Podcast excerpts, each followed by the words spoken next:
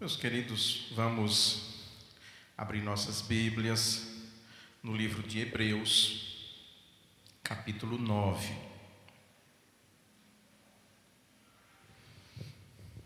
Hebreus, capítulo 9. Face a extensão desse texto, que vai do versículo 11 ao versículo 18, nós não vamos fazer a tradicional leitura prévia de todo o texto, mas vamos fazer em três partes, em cada subdivisão, para facilitar. Como é um texto muito longo, se fizermos a leitura ao terminar, muitos até se esquecerão daquilo que leram. Então, assim, nós vamos trabalhar cada divisão do texto, lendo o texto, evidentemente, para que a exposição fique vívida em nossa memória. Vamos orar pedindo a direção do Espírito Santo de Deus. Espírito Santo de Deus, que habita a igreja de Cristo, purifica os nossos lábios, santifica o nosso coração, para que a palavra do Senhor sempre encontre lugar dentro de nós. Tenha misericórdia de cada um de nós aqui presentes, porque somos pecadores e ansiamos por Ti. Que este mesmo Espírito que habita a igreja nos dê entendimento para compreendermos esta palavra. E mais do que entendimento, que o mesmo Espírito Santo nos dê a capacidade de viver o Evangelho que pregamos e ouvimos, em nome de Jesus Cristo, o nosso Senhor. Amém. O tema desta mensagem é Cristo, o verdadeiro santuário. Eu creio que algumas questões são muito importantes de falarmos aqui, à guisa de introdução. O Evangelho de João, logo no começo, tem um longo diálogo do Senhor Jesus com uma mulher, uma samaritana, do lado do poço de Jacó, numa cidade de Samaria, sobre o local da verdadeira adoração. Os samaritanos tinham como ponto de adoração um determinado monte e os judeus um outro monte. Os samaritanos adoravam onde ali Jacó havia adorado a Deus muito tempo atrás. Já os judeus, eles adoravam a Deus no Monte Sião, Monte Moriá, onde fora construído o templo de Jerusalém. Ali, muito tempo antes de Jesus Cristo, Abraão havia subido para sacrificar o seu filho, Isaque. E tudo isso é muito simbólico, é muito importante para a compreensão desse texto de hoje. O Senhor Jesus Cristo então tem um longo diálogo com aquela mulher. Ela, pelo que nós vemos, embora fosse uma mulher de má reputação, que o Senhor Jesus Cristo mesmo diz quantos maridos ela teve, ela era uma destruidora de lares, porque é, se relacionava inclusive com homens casados, mas é uma mulher que tinha conhecimento teológico era uma mulher que conhecia seguramente muito do que nós entendemos como o Pentateuco samaritano. Os samaritanos da Bíblia toda eles seguiam só o Pentateuco, só a Torá, os cinco livros de Moisés. Aquela mulher tinha conhecimento e desenvoltura na área teológica, porque a conversa que ela tem com o Senhor Jesus Cristo não é uma conversa de um leigo, de uma pessoa que não conhecia o que estava falando, embora o seu conhecimento fosse distorcido, mas na visão samaritana ela conhecia e é um diálogo muito interessante, muito importante, que se discute ali principalmente o lugar de adoração, onde se deve adorar a Deus, qual é esse lugar? Porque os judeus entendiam que o lugar certo, específico de adorar a Deus era no templo, no templo que fora construído por Salomão. Já nessa época do Senhor Jesus Cristo, era o templo que havia sido reformado por Herodes o Grande, que tinha feito uma grande reforma no templo, já depois dos judeus retornarem do exílio, depois da reforma de Esdras e Neemias, muito tempo depois, evidentemente. E essa é a questão da, da discussão. Era sobre o templo, sobre o lugar da adoração. Esse texto de hoje trata também dessas questões, destes assuntos. Isso é muito importante para nós podermos compreender a nossa fé. Se nós não compreendemos a nossa fé, muito facilmente nós nos desviamos da igreja. Muito facilmente nós embarcamos em qualquer tipo de heresia, se não conhecemos a palavra de Deus, se não conhecemos a Sagrada Escritura. Vemos qualquer programa na televisão e seguimos aquela pessoa que fala absurdos sem conhecimento bíblico. O crente que conhece a Bíblia, que conhece a palavra de Deus, que conhece os fundamentos de sua fé, muito dificilmente ele se afastará daquilo que nós chamamos de sã doutrina. O autor de Hebreus está preocupado com isso. Esse é um problema que perpassa a história da igreja desde o antigo Israel, ou seja, as questões fundamentais de fé, de adoração, de relacionamento com Deus. O primeiro ponto que nós vemos aqui e eu peço que todos os irmãos e irmãs fiquem com a Bíblia aberta. Tratando de Cristo, verdadeiro santuário, o primeiro ponto é a eficácia do seu ministério, ou seja, do ministério do Senhor Jesus. Vejamos o que diz esse trecho. Diz assim: Mas Cristo vindo como sumo sacerdote dos bens presentes, por meio do tabernáculo maior e mais perfeito, não erguido por mãos humanas, isto é, não desta criação, e não por meio do sangue de bodes e novilhos, mas por seu próprio sangue, entrou de uma vez por todas no lugar santíssimo e obteve a eterna redenção. Porque se quanto à purificação da carne, o espalhar do sangue de bodes e touros, e das cinzas de uma novilha santifica os que estão impuros, quanto mais o sangue de Cristo, que, imaculado por meio do Espírito eterno, ofereceu a si mesmo a Deus, purificará das obras mortas a vossa consciência, para servirdes o Deus vivo.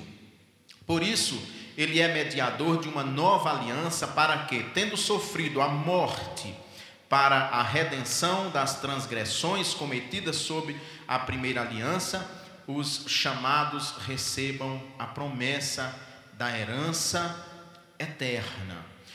Primeira questão que nós vemos aqui nesse texto sobre a eficácia do ministério de Jesus Cristo é que, e isso é o tema da mensagem, ele é o santuário verdadeiro, é porque esse santuário, esse lugar de adoração não foi erguido por mãos humanas o tabernáculo foi erguido por mãos humanas, o templo de Jerusalém foi erguido por mãos humanas, e ali era o lugar onde o povo de Deus, o povo da antiga aliança, se reunia para celebrar a sua fé em Deus. E nós já vimos em leituras precedentes que toda a mediação que era feita entre Deus e o povo tudo isso era feita pelo sumo sacerdote, pelos sacerdotes de modo geral, porque o povo, porque as pessoas, os crentes, não tinham acesso direto a Deus, ao trono de Deus. O acesso era como que impedido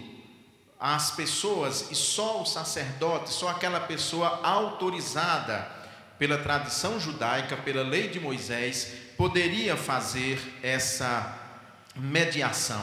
Então, ele trata aqui desse primeiro tabernáculo que foi feito por mãos humanas, para mostrar uma diferença enorme entre o ministério de Jesus Cristo e o ministério dos antigos sacerdotes aarônicos, que era limitado.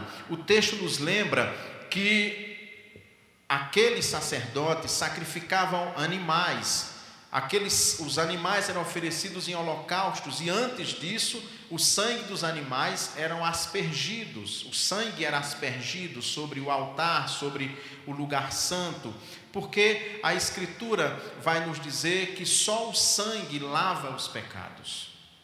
Nós nos recordamos aqui quando os judeus estão saindo do Egito e essa é a primeira vez que nós vemos tão claramente quando os judeus estão saindo do Egito, na última noite, na véspera da saída da Páscoa, do dia de celebração da Páscoa, o Senhor diz que todos os judeus devem aspergir suas portas com sangue de cordeiro, para que o anjo da morte que passaria à meia-noite não levasse os primogênitos hebreus e de qualquer pessoa que aceitasse ao Deus de Israel e que naquela noite aspergisse a sua porta com o sangue do cordeiro. Depois disso, então, todos os grandes cerimoniais já serão feitos sempre com sangue de animais. E mesmo quando nós retrocedemos para Abraão, nós nos lembramos que Abraão subiu ao monte para sacrificar o seu próprio filho, e o seu filho foi então substituído por um cordeiro que ali foi sacrificado. Mas se nós retrocedermos mais um pouco, nós veremos Caim e Abel. O sacrifício que Abel oferece a Deus é sacrifício de animais, de sangue de animais, e Deus então se agrada não só porque era sangue de animais, porque ele o fez com o coração, e no entanto Deus rejeita a oferenda, o sacrifício, o holocausto oferecido por Caim, que não era de animal, que não tinha sangue. Então toda a história sagrada está com esse relacionamento íntimo com o sangue de animais para lavar os pecados porque todos nós somos pecadores, todos nós estamos numa condição miserável diante de Deus, desde o momento que Adão e Eva romperam a comunhão com Deus e caíram em pecado. Aqui vem dizendo mais que, quanto ao sangue de Cristo, quanto ao sangue de Cristo, que, imaculado por meio do Espírito eterno, ofereceu a si mesmo a Deus, purificará das obras mortas a vossa consciência para servirdes o Deus vivo. Ele está nos lembrando que o Senhor Jesus Cristo não ofereceu nenhum animal, ele não ofereceu cordeiro, nem bode, nem novilha, nem novilho, mas ele se ofereceu voluntariamente, e aí ele é o sacerdote que oferece a si mesmo como como sacrifício pelos nossos pecados. E o, o, essa primeira parte encerra dizendo que por isso ele é mediador de uma nova aliança. Esse termo aliança em grego é, significa diateque, é assim o termo, e o autor de Hebreus trabalha com duas palavras, com dois significados desse texto, que é aliança, e nós vamos ver na próxima divisão do texto, ele vai usar o, a expressão testamento, o tradutor, porque faz essa diferença. Aliança e testamento são, são sinônimos, mas aqui a aliança tem um alcance muito maior, por isso que nós chamamos de nova aliança. A antiga aliança, quando Abraão faz uma aliança com Deus, ele então, aquela aliança então, Abraão oferece animais a Deus em sacrifício e passa então ali no meio como que um raio entre aqueles animais, selando aquela aliança. Deus, o Deus que nós cremos, o Deus que nós conhecemos, é um Deus que faz alianças com seu povo. Ele faz uma aliança com Abraão há muito tempo, ele renova essa aliança com Moisés muito à frente, mas ele também fez uma aliança com Noé. Quando nós vamos ler o relato de Noé, nos lembramos que Deus fez uma aliança de proteger, de começar uma nova civilização, digamos assim, a partir daquela família, e o texto então nos lembra que o arco-íris foi deixado como símbolo daquela aliança que Deus havia feito com Noé e sua família. Então, é o Deus dos pactos, o Deus da aliança ele faz aliança com o seu povo, ele faz aliança com os seus escolhidos. E é Jesus Cristo, então, o representante de uma nova aliança, que sempre que nós celebramos o culto na nossa igreja, principalmente a ceia do Senhor, nós nos lembramos desta nova aliança. A ceia é a recordação, é a memória viva dessa nova aliança que foi feita há dois mil anos e que Jesus Cristo então é aquele que sela essa nova aliança com o seu próprio sangue. É muito importante atentarmos, conhecermos para nós não embarcarmos em qualquer vento de doutrina, em qualquer mentira falsa, em qualquer conversa que nós escutamos, principalmente através da televisão, das mídias sociais, como é muito comum nos dias de hoje. Mas há um ponto muito importante aqui que nós também precisamos nos ater, que vai do versículo 16 ao 24. O seu sacrifício expiatório, o sacrifício de Jesus Cristo foi um sacrifício de expiação. Vejamos o que o texto diz. Pois onde há testamento, é necessário que ocorra a morte de quem o fez. Porque um testamento não tem força senão pela morte, visto que nunca terá valor enquanto viver quem o fez. Nem a primeira aliança foi consagrada sem sangue, visto que depois de anunciar a todo o povo todos os mandamentos segundo a lei, Moisés tomou o sangue de novilhos e de bodes com água, lã vermelha e sopo e aspergiu tanto o próprio livro como todo o povo, dizendo: Este é o sangue da aliança que Deus vos ordenou.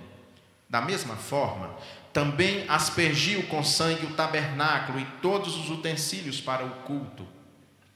E segundo a lei, quase todas as coisas são purificadas com sangue, e sem derramamento de sangue não há perdão.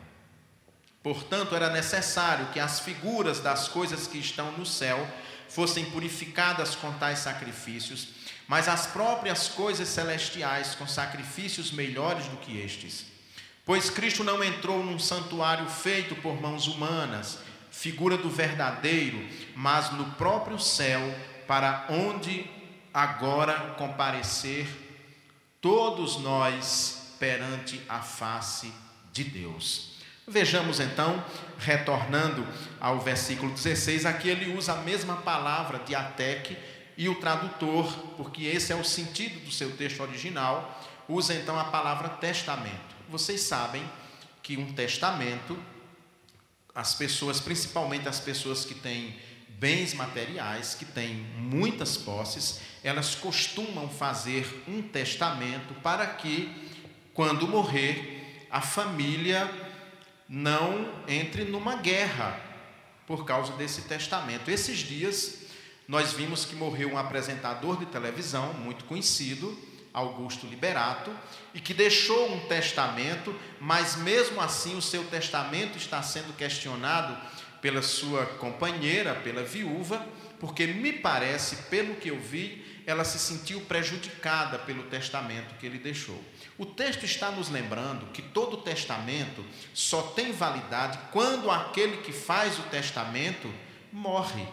A morte dele é o selo para que o testamento seja aberto, digamos assim, hoje na presença de advogados, creio eu, em algumas situações na presença de juiz, não sei como funciona isso, mas o texto então, aquele testamento é aberto e ali tem os detalhes da herança, com quem fica isso, quem fica aquilo, quem vai herdar tal eh, coisa, outra pessoa, enfim, é assim que funciona. Aqui então está lembrando que todo testamento, para ele ter valor, é preciso que aquele que fez o testamento morra para o testamento ter validade, ser posto em prática, digamos assim. E aí o autor nos lembra, e nós vimos isso sempre que nós celebramos a ceia, que Jesus Cristo, ao fazer essa nova aliança, no dia seguinte, ele então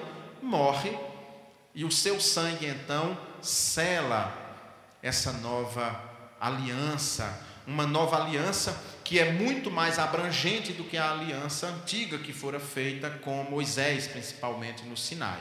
Aquela aliança era para o povo hebreu, para a descendência biológica de sangue de Abraão, embora sempre tenha havido exceções de gentios que se converteram à fé de Israel, mas era o sangue de Abraão que já garantia por si só essa participação no plano da salvação de Deus. Essa nova aliança de Jesus Cristo quebra a barreira do sangue e nós vemos que o autor de Romanos vai dizer que é salvo e é verdadeira descendência de Abraão, não aquele que descende do sangue de Abraão, mas aquele que tem fé.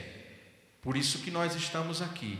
Por isso que nós, tão diferentes, fazemos parte do povo de Deus. Por isso que nós, ainda que não sejamos judeus, ainda que não sejamos hebreus, ainda que não consigamos provar nenhuma nenhum ramo genealógico nosso com nenhum judeu, nós estamos dentro do plano da salvação, porque Jesus Cristo fez uma nova aliança, ou seja, ele estabeleceu um novo testamento, e nesse testamento que ele fez, fazem parte da herança do seu reino aqueles que ele incluiu, ou seja, os que pela fé creem nele, pela fé nós então fazemos parte dessa grande família e somos herdeiros do seu reino, herdeiros de sua glória, herdeiros de algo que a mente humana nem consegue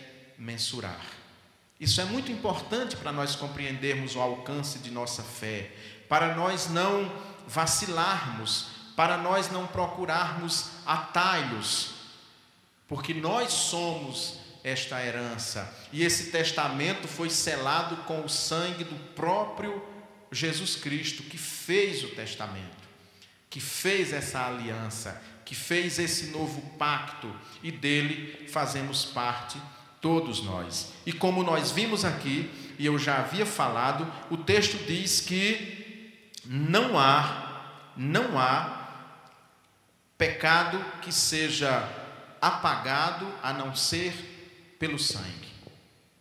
Nós já vimos no Antigo Testamento e aqui o autor reforça essa ideia, lembrando que desde a primeira aliança ela foi feita com sangue, sempre com sangue, sempre com sangue. Por isso que nós não precisamos buscar outros meios, não precisamos nos sacrificar, não precisamos nos esforçar, porque tudo isso Jesus Cristo fez de uma forma definitiva o seu sacramento, o seu sacrifício, desculpa, foi então expiatório pelos nossos pecados.